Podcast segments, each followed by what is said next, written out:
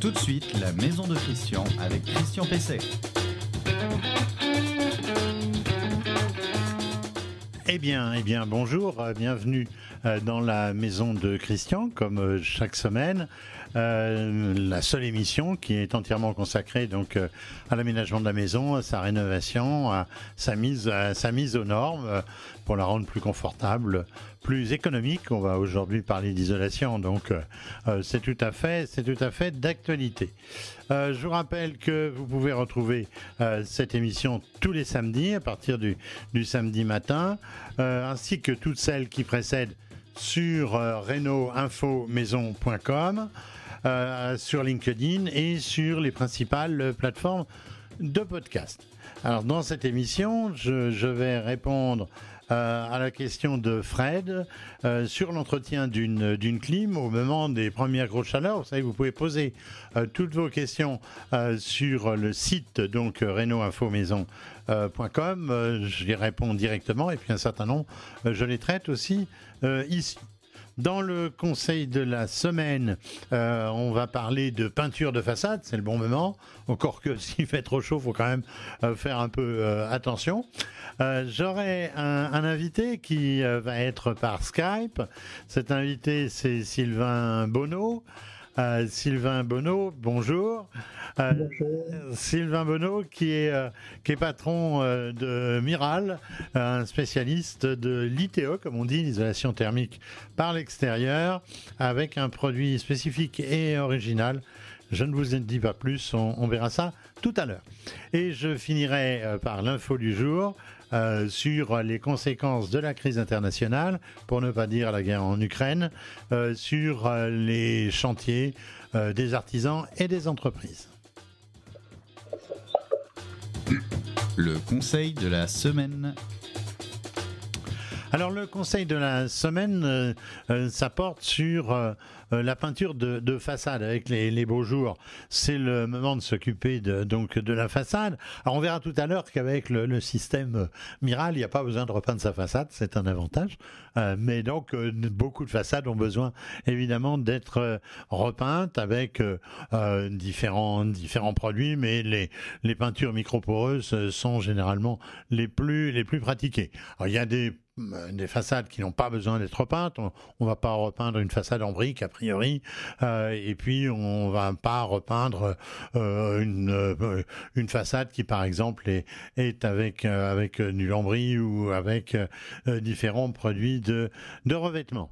Alors euh, on, parle donc de façades qui euh, en principe sont des façades maçonnées qui ont eu un, un enduit euh, qui est aujourd'hui donc éventuellement euh, à repeindre. Alors il faut préparer cette euh, façade. Des fois, il y a des plantes grimpantes qui ont pu arriver dessus. On va pas repeindre le lierre. Il faudrait mieux faire attention. Euh, euh, on va aussi décaper les, les, saletés, décaper les mousses.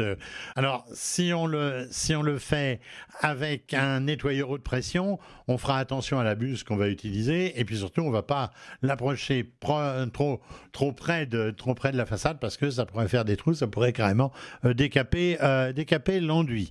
On va gratter donc euh, ça avec une brosse euh, plutôt euh, qu'avec un, décapeur haute pression, sauf à l'utiliser modérément. Il y aura peut-être un peu de travail aussi à faire de maçonnerie. Il va falloir reboucher des, reboucher les trous, reboucher les éventuelles fissures. On va peut-être être amené aussi à refixer une gouttière. Ce sont les petits travaux préparatoires. On va traiter les façades poudreuses, savez, celles qui, laissent du blanc sur la main, avec un, fixateur. Euh, c'est généralement un produit euh, opacifiant qui va agréger euh, donc le, produit de façade et qui va donc permettre ensuite de la repeindre, de la repeindre tranquillement en, toute sécurité, si j'ose dire. Alors il faut savoir calculer quand même la quantité de, de, peinture. Bon, on a entre on va dire 6 à 10 mètres carrés par litre de peinture. Donc euh, c'est une c'est une moyenne Euh, selon les selon les, les produits, ça correspond à une à une surface quand même euh, peu poreuse. Bon, il va falloir faire le calcul de la surface, mais ça, euh, alors c'est pas toujours facile parce que quand il y a une certaine hauteur, euh, là, on sait que, euh, par exemple, les euh, les télémètres laser sont, sont bien sont bien utiles. Euh, on va peindre la façade au rouleau, hein, c'est quand même le mieux. On aura un bac à un bac à peinture qui doit être assez léger, surtout si on, on doit monter à, à l'échelle. Ça sera moins gênant que d'avoir un que d'avoir un pot. On utilise généralement euh, un rouleau à poil long et, une brosse, c'est-à-dire un pinceau, hein, mais les peintres parlent de brosse, euh, pour, les zones impossibles à atteindre, au rouleau. On les fait d'ailleurs avant, on commence par toutes ces parties-là, avant donc euh, de, peindre au, au rouleau. Attention de ne pas peindre en plein soleil. En ce moment, il commence à y avoir des, journées extrêmement, extrêmement chaudes.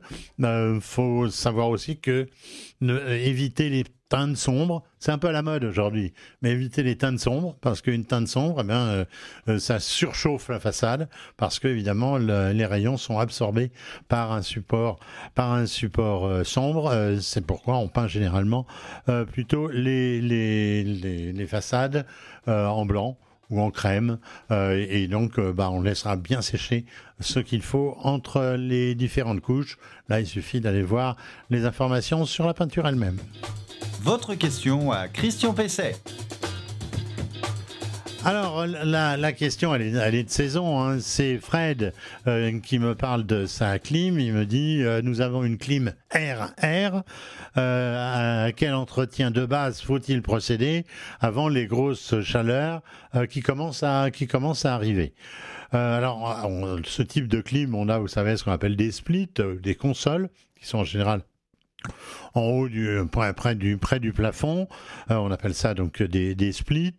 Alors qu'est-ce qu'on va faire? On va déjà commencer par passer un petit coup d'éponge euh, à l'extérieur euh, du, split. Euh, attention de ne pas prendre d'éponge grattante et d'utiliser la partie gra, euh, gratounette, si j'ose dire, pour ne pas évidemment rayer et abîmer le, produit.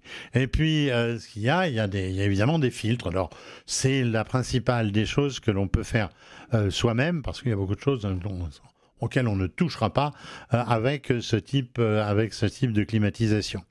Alors, ce qu'il faut faire, c'est d'éclipser. euh, D'abord, il faut couper le courant, hein, c'est la première des choses. Il faut l'arrêter. Donc, euh, cette, euh, euh, console, vous avez normalement une télécommande. Pour plus de sécurité, on peut même couper l'alimentation du circuit au tableau. Comme ça, on n'aura pas le risque qu'elle se remette éventuellement en route. Et donc, on va pouvoir déclipser normalement la façade. Et là, on va trouver les filtres. Il y a deux catégories de filtres. Il y a le filtre à poussière classique et puis il y a le, filtre à charbon pour les mauvaises odeurs. Toutes n'en ont pas, mais beaucoup, beaucoup euh, en ont. Euh, alors, on, va brosser le filtre. Euh, S'il est vraiment très encrassé, on peut le passer sous l'eau et, le, passer un coup de brosse type, euh, type chien dent.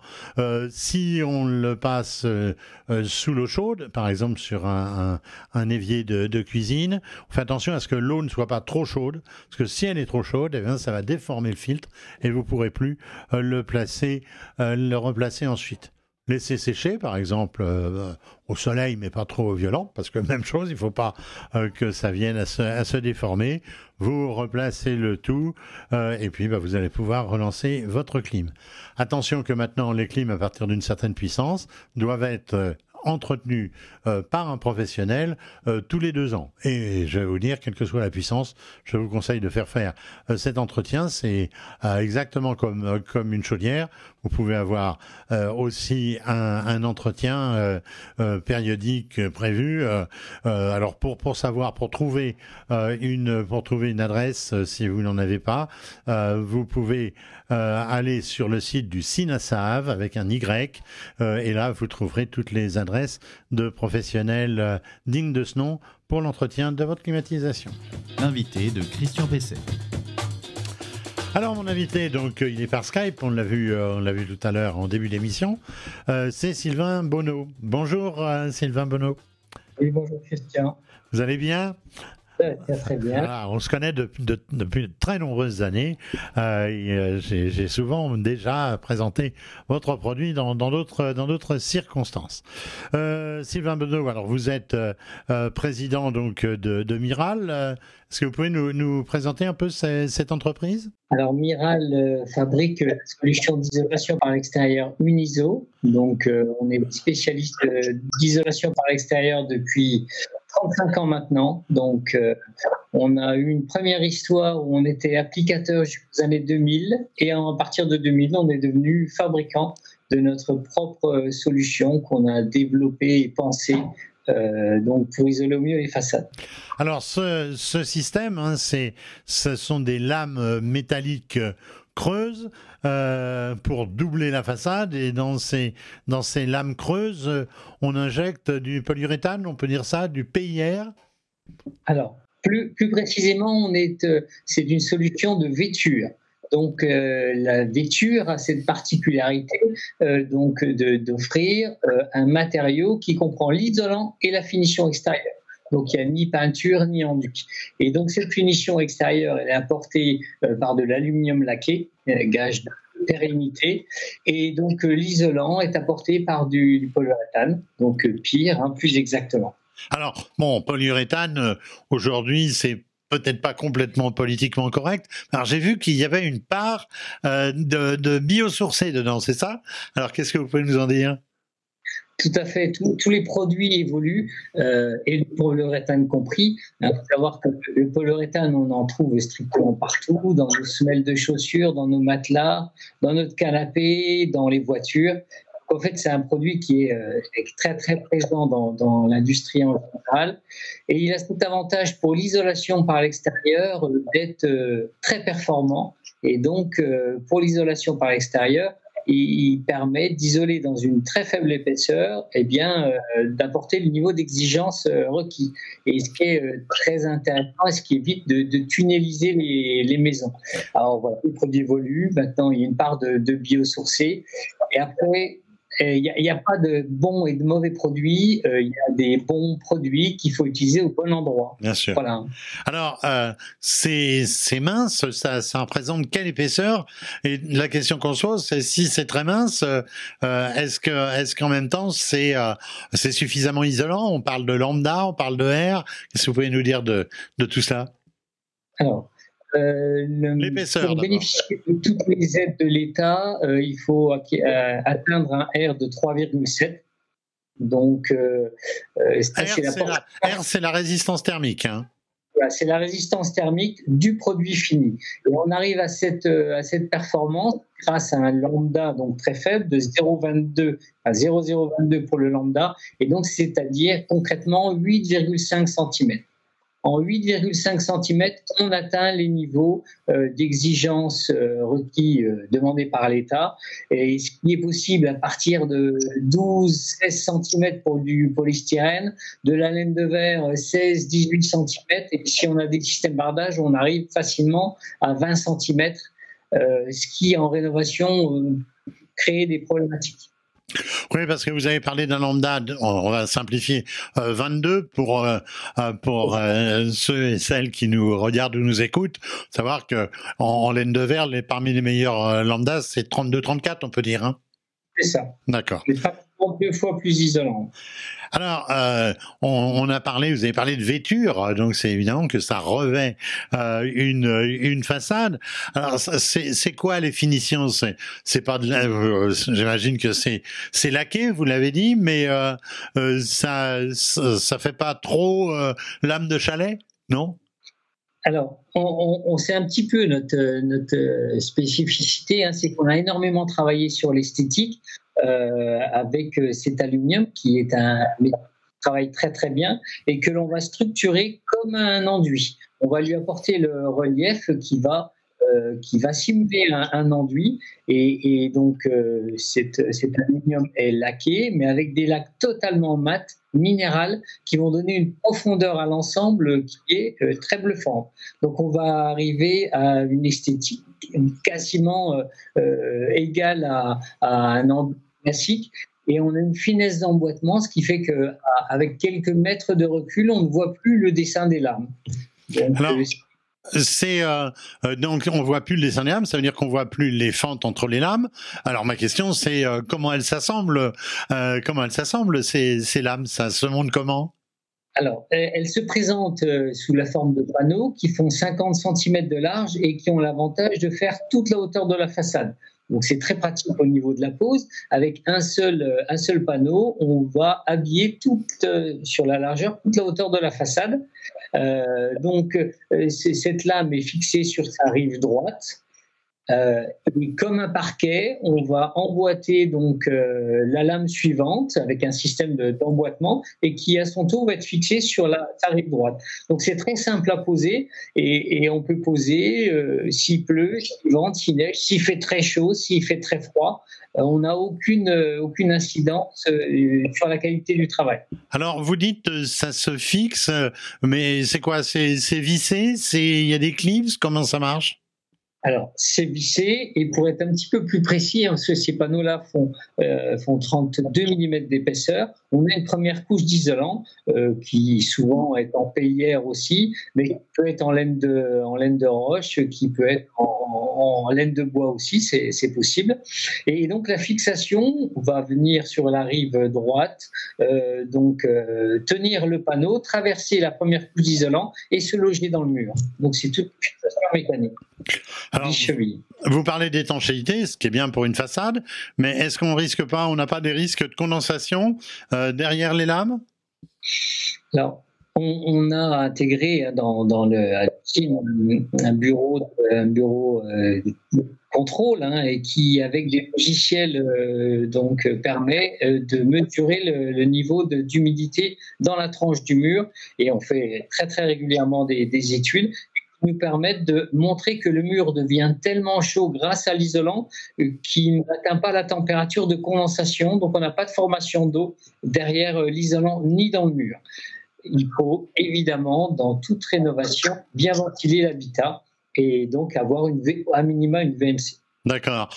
Alors côté, euh, alors je vais pas parler de coût évidemment, mais euh, est-ce que c'est accessible euh, à ma prime rénov, au C2E Est-ce que c'est accessible aussi aux aides locales? Euh, Quel TVA Vous pouvez nous dire quoi sur cet ensemble de choses? Alors il y a un dispositif d'aide hein, qui est très intéressant puisque c'est un objectif de l'État hein, d'isoler par l'extérieur les, les, bâtiments. Donc à l'heure actuelle, on peut atteindre jusqu'à 87 euros par mètre carré, donc en cumulant ma prime rénov et les certificats d'économie d'énergie.